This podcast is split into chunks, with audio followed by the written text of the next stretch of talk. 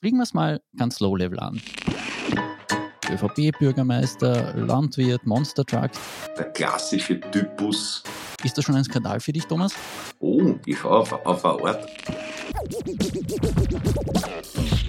Habe die Ehre. Jetzt legen wir noch einen drauf in dieser Sendung. Nach dem Spiel ist vor dem Spiel. Drosseln sind jetzt ein bisschen, weil es wird komplex. Okay, Freunde, mich freut es nicht, ich brauche Auszeit. Das ist gut. Das ist ja wie im Flug vergangen. Servus Thomas. Servus Thomas. Und ein herzliches Servus, liebe zuhörende Person bei Maurer und Schick, dem satirischen Nachrichtenpodcast oder manche sagen auch dem nachrichtlichen Satire-Podcast der kleinen Zeitung. Sagen das manche. Das ist lieb von Ihnen. Ja, ähm, vor allem unterstreiche ich immer gern mit Freude die Professionalität in Sachen Satire. Nicht nur, weil du mir gegenüber sitzt, lieber Thomas, Thomas Maurer für all jene, die das erste Mal zuhören, sondern auch, weil du es unfassbare Konkurrenz entwächst unserem Format und zwar steuerfinanziert. Und das ist jetzt kein ORF-Bashing, sondern eine knappe Analyse einer Pressekonferenz vom Dienstag dieser Woche. Werner Kogler, Vizekanzler und Grünen-Chef, sprach da also, der Einzug in den Kärntner Landtag ist zwar nicht gelungen, doch Olga Voglauer hat es bereits am Wahlabend geschafft, wieder Zuversicht zu verbreiten. Genau das brauche es jetzt für das Generalsekretär der Grünen. Ich, ich auf, auf eine Art hat er da sicher recht. Ja. Also ich, ich weiß es nicht, vielleicht ist ihr, ihre Spezialität, wie man es aus amerikanischen äh, Sportfilmen kennt, der, der Pep Talk ja, in der Pause. Also dass man, also das ist jetzt bei einer Wahl natürlich nicht so gut, weil da ist praktisch dann schon das Endergebnis. Also, aber natürlich, das ist eine klassische Fußballweise, das vor dem Spiel, nach dem Spiel ist vor dem Spiel und es weiß aber nicht, wie lange man so einen Pep-Talk äh, strecken kann. Also im, im, amerikanischen Film sind das immer ein paar intensive Minuten, wo jemand versucht, einen Academy Award zu erspielen, indem er unglaubliche Mengen an Zuversicht und Energie verströmt.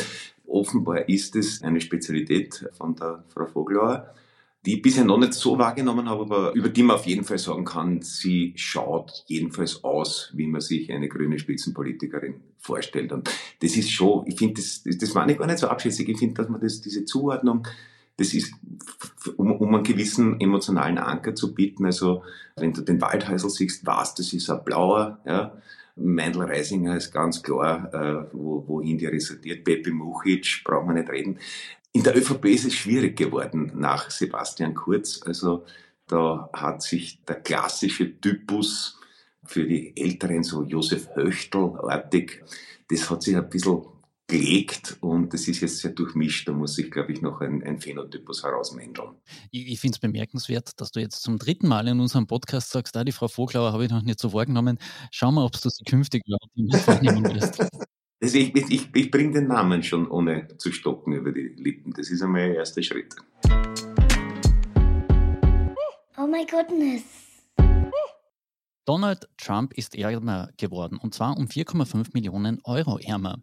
Der frühere US-Präsident ist von einem Zivilgericht in New York im Zusammenhang mit einem sexuellen Missbrauchsvorwurf schuldig gesprochen worden. Eine geschworenen Jury sprach der Journalistin John Carroll insgesamt 5 Millionen Dollar, eben 4,5 Millionen Euro an Schadenersatz zu. Hintergrund der ganzen Geschichte, Trump soll sie 1996 in einer Kaufhausumkleide vergewaltigt haben. Der Fall wurde erst 2019 zur Anzeige gebracht, als Trump bereits US-Präsident war. Ja, also ich glaube, die allgemeine Überraschung, dass man dem Herrn Trump sowas grundsätzlich zutrauen kann, hält sich global in engen Grenzen es ist ja doch, es gibt ja über Dutzend Vergewaltigungs- und Übergriffsvorwürfe, sind nur der erste, der ausjudiziert ist. Einige sind mit Schweigegeldzahlungen bereinigt worden, andere sind, glaube ich, noch anhängig. Und es war, glaube ich, ein, ein, ein, ein bisschen ein Mischurteil. Also genau. ist nicht äh, vergewaltigt, aber ist äh, sozusagen nicht bewiesen, sexueller Übergriff aber schon.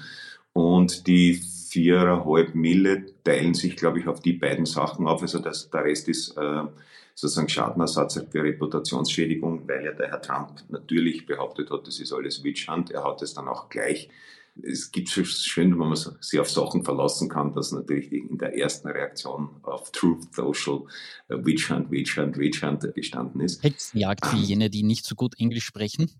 Die, genau, die notorische Hexenjagd auf Donald Trump. Und ob ihm das schadet, ist allerdings, weil sich der Herr Trump ja einen Status erarbeitet hat, wo man mittlerweile alles für möglich hält und der seine Aussage, er könnte auf der Fifth Avenue jemanden erschießen, ohne dass er einen Wähler verliert, zu bestätigen scheint.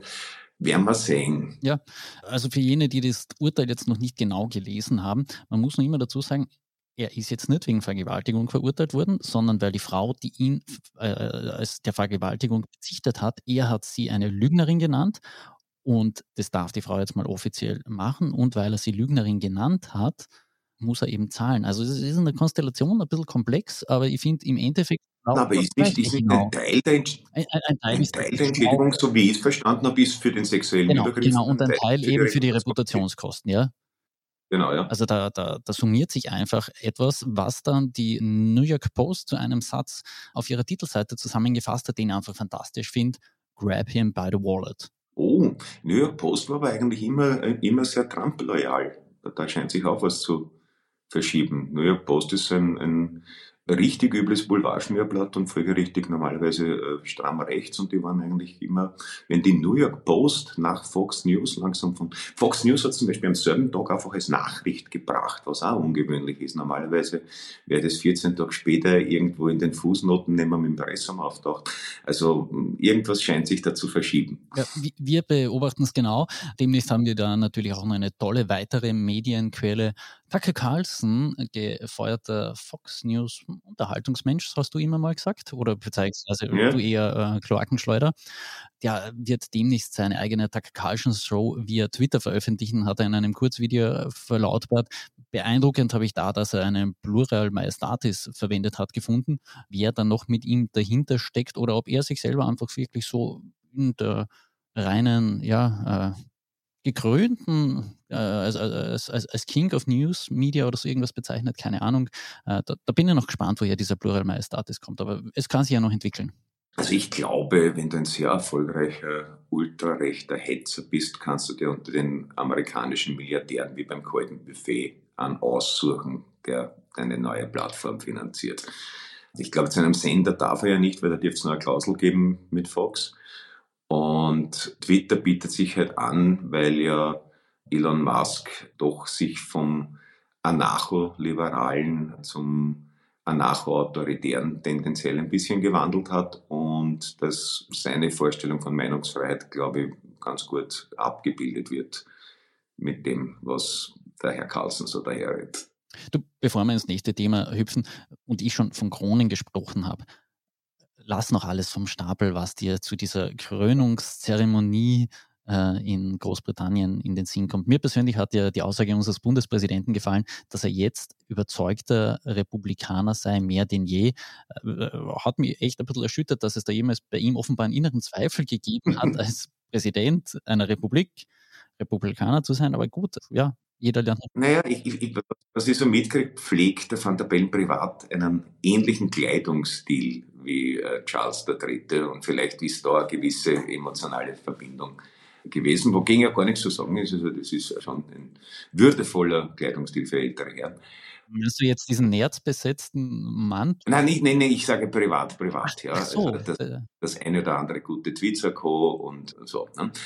Und das Lustige ist, erstens John Cleese hat ich auf Insta sehr schön die einen, einen Clip aus der Krönung gepostet, wo aber der Sound darunter gelegt ist aus äh, Monty Python und der Holy Grail, wo also diesen, ich weiß nicht, wie es in Englisch wirklich heißt, diesen Reichsapfel, also dieses äh, Herrschaft in die Hand, wo dann die heilige Handgranate Passage aus äh, Ritter der Kokosnuss äh, drüber gelegt wird.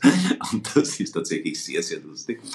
Und was schon bemerkenswert ist, ist, es wirkt so wahnsinnig grotesk tatsächlich, wenn der Mensch, von dem er weiß, eben wie er sich privat anzieht, dann in diesem, ich glaube, insgesamt sieben, acht Kilo schweren Krönungsgewandungen da sitzt mit dieser viel zu großen, absurden Krone auf dem Kopf und eine goldene Kugel in der Hand hält und einen langen goldenen Ornamentalphallus und da sitzt und eigentlich schaut wie jemand, der zum ersten Mal ein Porträtfoto macht und sich denkt, was mache ich mit den Händen? Ja, scheiße, jetzt habe ich schon die zwei Sachen in der Hand. Das ist schon sehr merkwürdig und, und es war ja bei der, bei der letzten, ist ja schon wieder länger her, bei der äh, Krönung äh, von Elisabeth von Philipp, war angeblich der Philipp, der Schlaukopf, der gesagt hat, das war zwar das erste, die erste Krönung, die im Fernsehen übertragen wurde und ein riesen Medienereignis auch damals, aber sie waren gescheit genug, dass die Krönung selbst nicht übertragen wurde. Da ist ausgeschnitten worden ins andächtig schauende Volk, damit der Nimbus erhalten bleibt, dass da wirklich was Besonderes vor sich geht, was nur vor den Augen weniger Eingeweihter passieren darf. Und das war natürlich echt schlau, weil jetzt sieht man eben, die Frucht dieser Verbindung ein bisschen verzwickt mit diesen absurden Requisiten in dieser sehr aufwendigen Faschingsverkleidung da sitzen und denkt sich, na Gebiet, das kann nicht, ne? ist das euer Ernst? Also das hätte man vielleicht auch diesmal anders halten sollen. Ja, wir lüften dauerhaft den Mantel des Schweigens. Ähm, zu den sehr eigenartigen Krönungsgewändern verlinke ich Ihnen ein sehr informatives Video, das wir auf der kleinen Zeitung veröffentlicht haben, was da alles dahinter steckt, wie das Ding vor über 200 Jahren das erste Mal verwoben wurde und auch den John Cleese Part, den müssen wir Ihnen noch einmal in den Shownotes verlinken. Dort können Sie übrigens auch vorbeischauen, um noch einen Gutscheincode abzustauben. Gutscheincode Maurer können Sie nämlich vier Wochen lang das Plus-Angebot der kleinen Zeitung für sich entdecken. Alles, wie gesagt, in den Show Notes.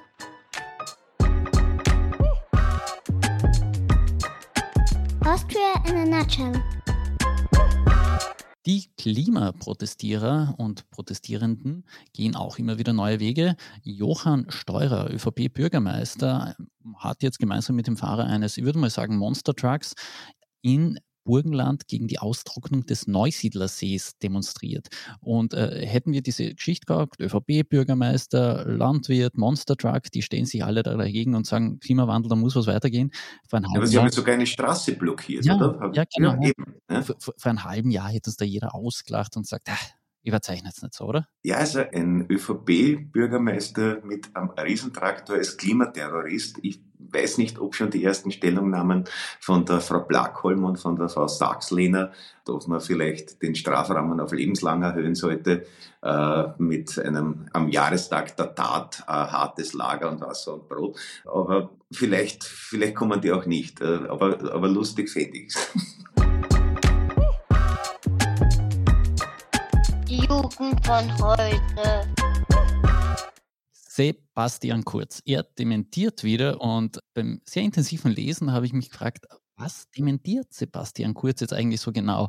Falls Sie diesen Podcast auf einer erhöhten Geschwindigkeit hören, drosseln Sie ihn jetzt ein bisschen, weil es wird komplex und kompliziert. Wir mussten beide relativ lang recherchieren, bis wir einigermaßen gefunden haben, was Sebastian Kurz hätte dementieren können, denn es ist ihm eigentlich relativ wenig vorgeworfen worden.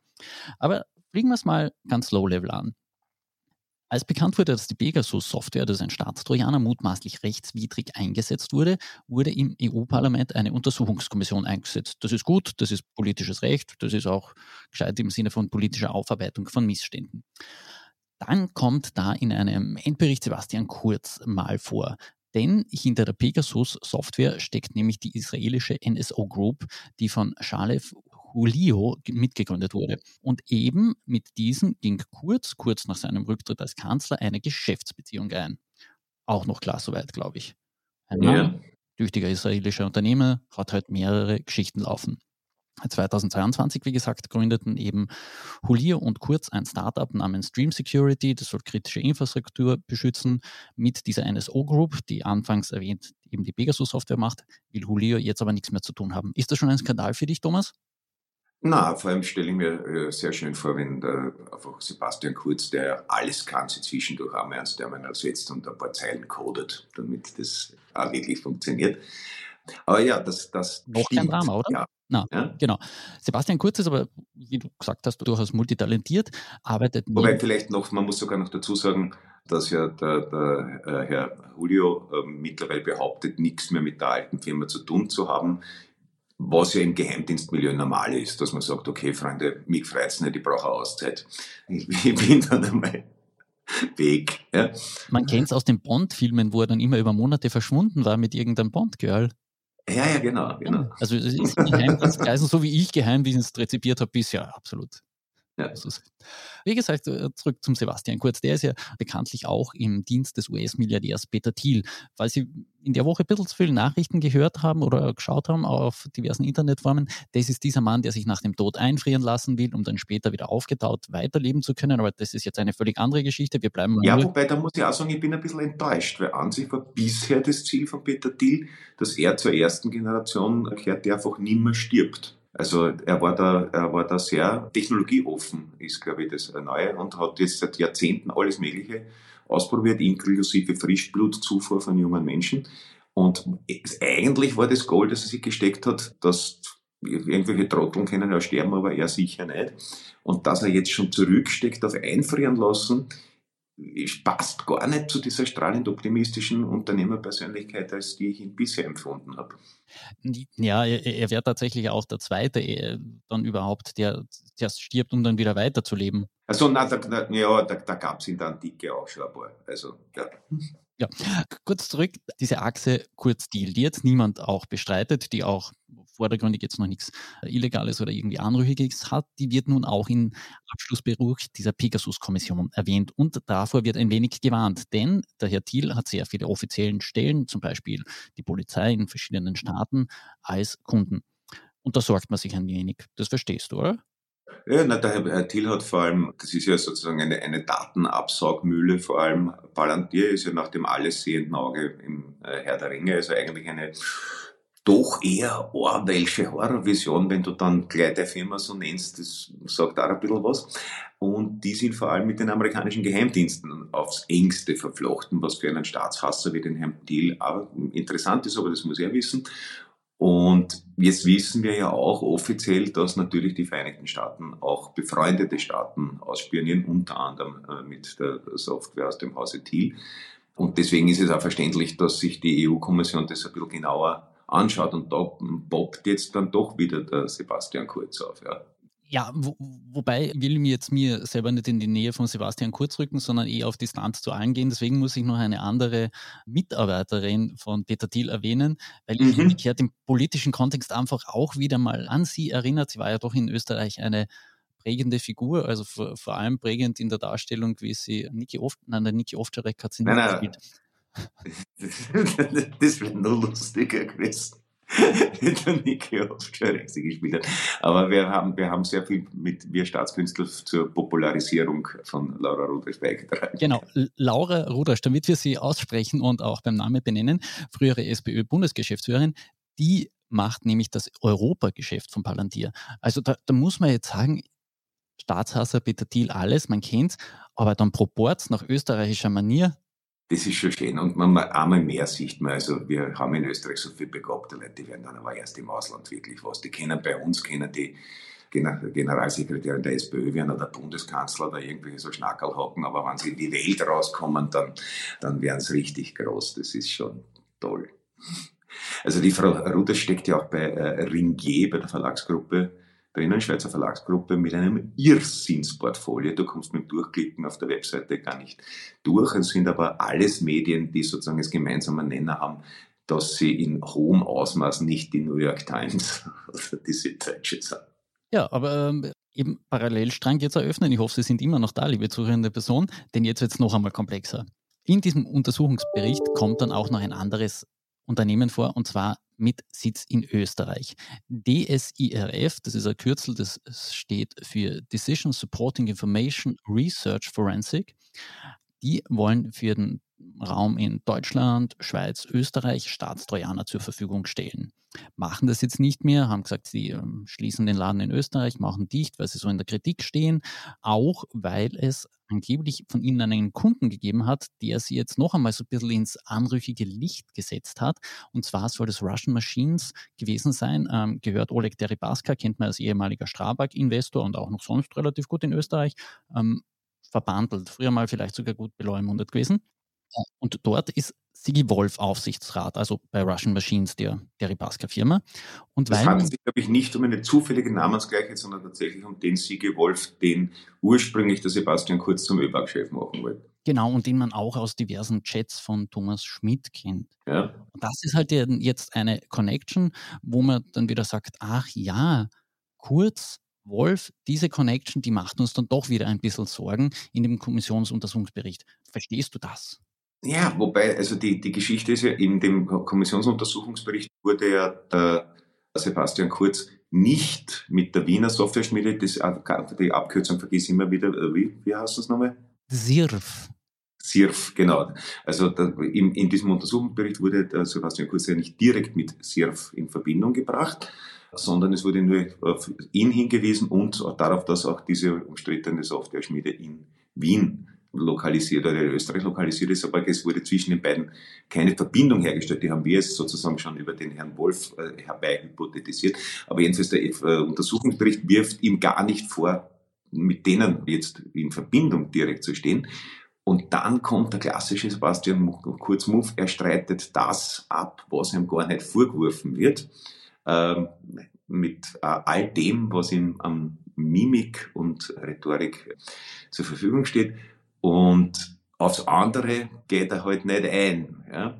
Und also er hat den Begriff Witch Hunt nicht verwendet, aber wenn man ein bisschen genauer in die Nuancen hört, man hört es durch.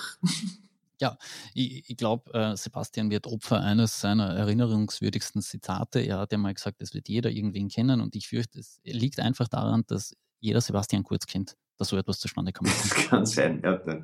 Aber er ist halt, er, er, ist, er macht halt so viel.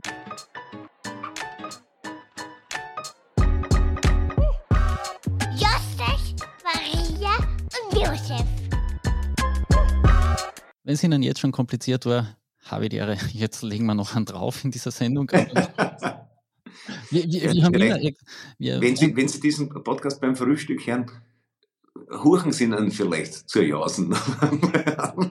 den, den, den, zweiten dann noch einmal zu jausen, wobei wir haben immer extrem gute Retention Rates. Also die Leute bleiben ja bis zum Ende, erhalten es jetzt, ich würde mal sagen, fünf bis sieben Minuten durch. Es kommt jetzt nämlich noch eine Wahnsinnsgeschichte. Wir nähern uns den Corona-Impfstoffen und allem, was da schiefgegangen ist in der Aufarbeitung äh, beziehungsweise in der Abwicklung dieser Impfstoffbeschaffung. Mal ganz kurz die Fakten aus österreichischer Sicht. 20 Millionen Impfdosen wurden in Österreich bisher verabreicht, 13 Millionen sind noch lagernd. Ich habe meine vierte schon, ich weiß jetzt nicht, ob ich noch eine fünfte irgendwann brauchen werde in absehbarer Zeit. Du wahrscheinlich auch. Äh, vier, fünf irgendwas. Wenn, wenn, wahrscheinlich mit einem modifizierten, aber warten wir mal, ja. Warten wir mal.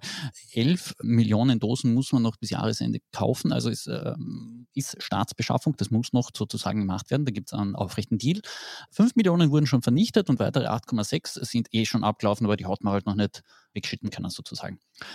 Jetzt haben die Financial Times und auch Reuters ähm, ein bisschen ich würde mal sagen, recherchiert, was da also rundherum gelaufen ist und Deals über die Verhandlungen veröffentlicht. Denn man hat ja auf EU-Ebene koordiniert beschaffen wollen. Da hätten bis Jahresende noch 500 Millionen Impfdosen gekauft werden sollen. Jetzt, da muss man vielleicht gleich dazu sagen, das wäre die dritte Order insgesamt gewesen, die dann sozusagen schon nach dem Höhepunkt der Pandemie äh, ergangen ist. Genau. Jetzt hat man aber gesagt, na, das brauchen wir nicht, weil es kommt quasi eh niemand mehr impfen. Es gibt auch keine Impfstraßen mehr, weder in kleinen Städten, noch in großen Städten, noch am Dorf, noch irgendwo. Deswegen haben wir gesagt, na, wir drehen das Ganze um und machen so, dass wir bis 2026 nur mehr 280 Millionen Impfdosen geliefert werden müssen. Es geht da um den Anbieter Pfizer, sollte man dazu erwähnen natürlich.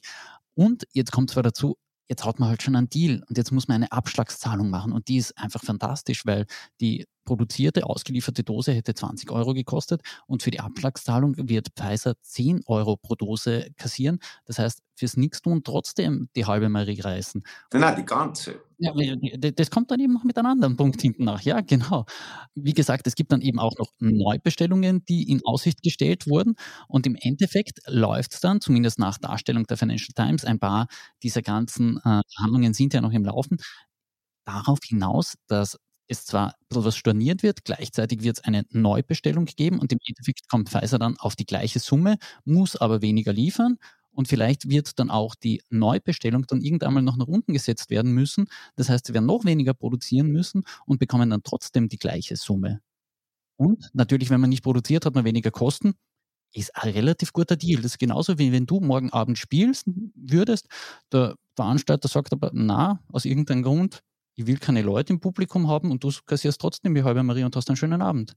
Nein, eigentlich die ganze. Also es, ja, läuft, es läuft ja darauf hinaus, dass es, dass es das Gleiche ist.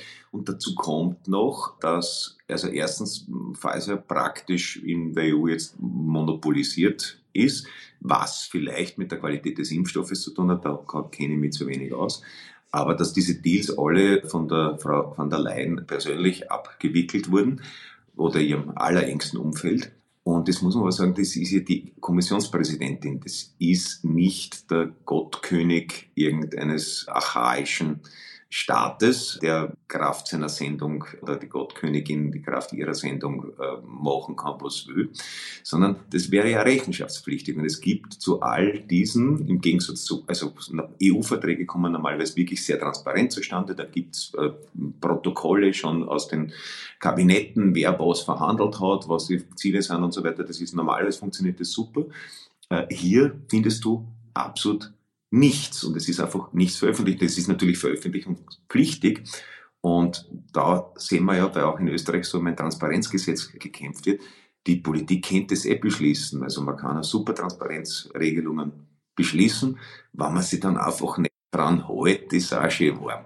Und ob das der Frau von der Leyen äh, durchgehen gelassen wird, werden wir sehen. Wer es nochmal nachlesen will, oder vielleicht verlinken wir das auch, der äh, Martin Sonneborn von Die Partei hat es auf Twitter sehr detailliert ausgebreitet, wenn Sie sich ein wenig Polemik im Tonfall, man würde sich ein bisschen mehr Seriosität von einem äh, zum EU-Parlamentarier gewandelten Satiriker erwarten. Aber in der Sache ziemlich stichhaltig, also wer sich da genau eingraben möchte, ja, da gibt es noch einiges zu nachlesen. Was es leider nicht zu nachlesen gibt, wie gesagt, du hast schon gesagt, diese Pro Protokolle über Verhandlungen.